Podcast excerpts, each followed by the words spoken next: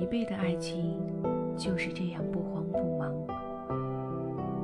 也不是那么的轰轰烈烈，偶尔会磕磕绊绊，但还是会相互扶持着走完这一生。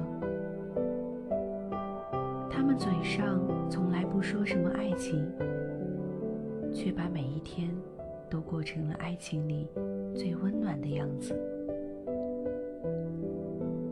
天看到了一句话：现在的年轻人已经不敬畏爱情了，聊几句就可以说我爱你，见几次面就可以在一起，一点小事就要分手离婚。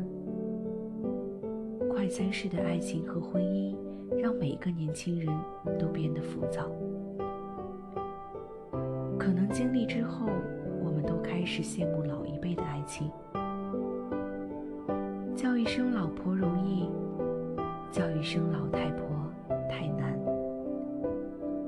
爱情和婚姻一样，都是细水长流。